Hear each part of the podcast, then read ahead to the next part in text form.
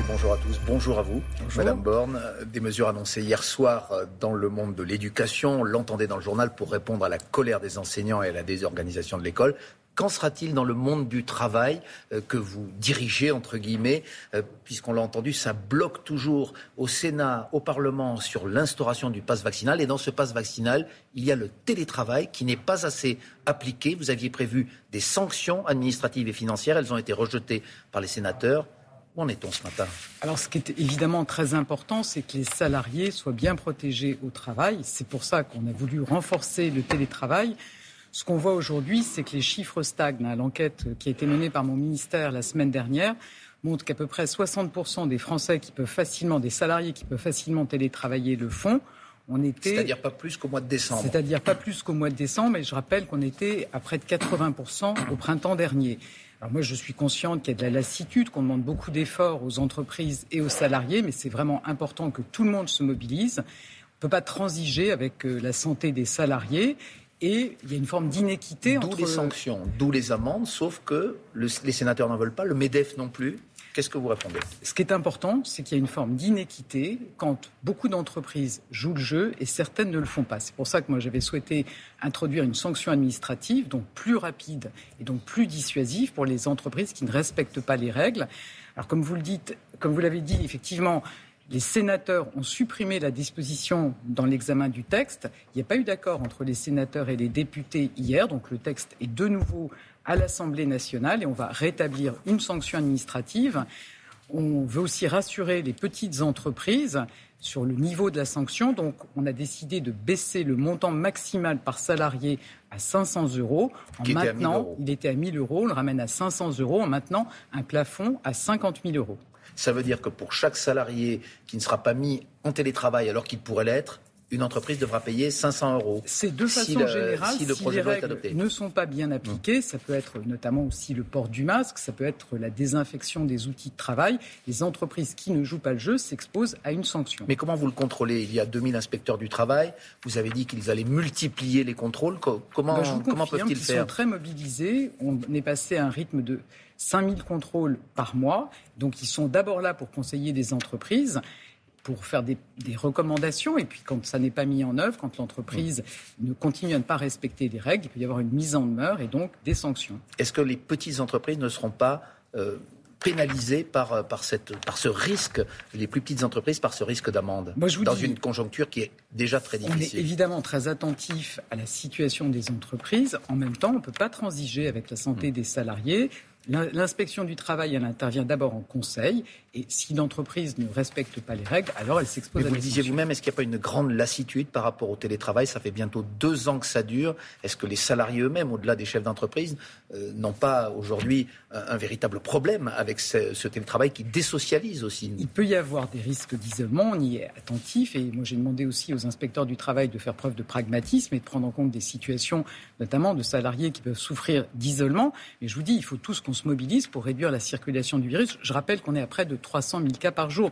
Donc c'est évidemment important de bien appliquer les règles pour se protéger. Est-ce que vous observez, est-ce que les services de l'État ou de la sécurité sociale observent une hausse des arrêts de travail, des arrêts maladie, lorsqu'on ne peut pas télétravailler, par exemple lorsque l'on a ses enfants à, garder à cause de la désorganisation de l'école Qu'en est-il? D'abord, on veut maintenir l'école ouverte et c'est effectivement important pour ne pas désorganiser l'économie. On a eu effectivement... Bien souvent, les enfants ne peuvent pas y aller, on l'a vu ces derniers jours pour diverses raisons. On a eu une hausse des arrêts de travail sur les dernières semaines de l'année 2021 qui se confirme sur le début de l'année 2022. On est évidemment attentif à ce que ça ne remette pas en cause la continuité de l'activité économique et des services publics. Ce qu'on voit, c'est qu'il y a des difficultés localisées, que ça peut être compliqué pour des petites entreprises, mais il n'y a pas un problème général qui pourrait avoir un impact sur euh, l'activité économique dans son ensemble. Mais néanmoins, une hausse des arrêts de travail, c'est ce que on a une hausse, On a une hausse des arrêts de travail qui se poursuit début janvier. Bah, qui se poursuit début janvier, mais je vous dis, ça n'a pas un impact sur l'activité économique en général.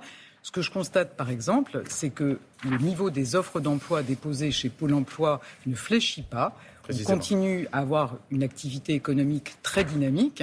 Vous savez qu'on est un des rares pays dont le niveau d'activité au troisième trimestre était revenu à son niveau d'avant-crise. Et on est un des seuls pays où le taux d'emploi, c'est-à-dire la part des Français qui ont un travail, est plus important qu'avant la crise. Mais comment vous l'expliquez? Parce que la vague Omicron euh, désorganise toute la société. Comment elle ne pourrait pas avoir d'impact sur la situation économique euh, dans tous les secteurs de l'économie, mais euh, par exemple la restauration, les loisirs. Est-ce qu'il n'y a pas aujourd'hui euh, un impact, un premier impact sur les chiffres de l'emploi? Alors il n'y a pas d'impact aujourd'hui sur les chiffres de l'emploi. Vous savez qu'on a aussi mis en place des aides hein, pour les, les secteurs qui peuvent être confrontés à des difficultés, à nouveau de l'activité partielle, pour que les entreprises puissent garder leurs salariés. Mais je vous dis, on a des très bons chiffres de l'emploi. C'est euh, le résultat du quoi qu'il en coûte et de ces aides qu'on a remises en place. C'est aussi le résultat de toutes les réformes qu'on a menées depuis le début du quinquennat. Madame Borne, vous vous félicitiez début décembre de la baisse euh, du chômage, 13% en un an. Est-ce que vous êtes convaincu qu'à la fin du mois de janvier, lorsqu'on aura les chiffres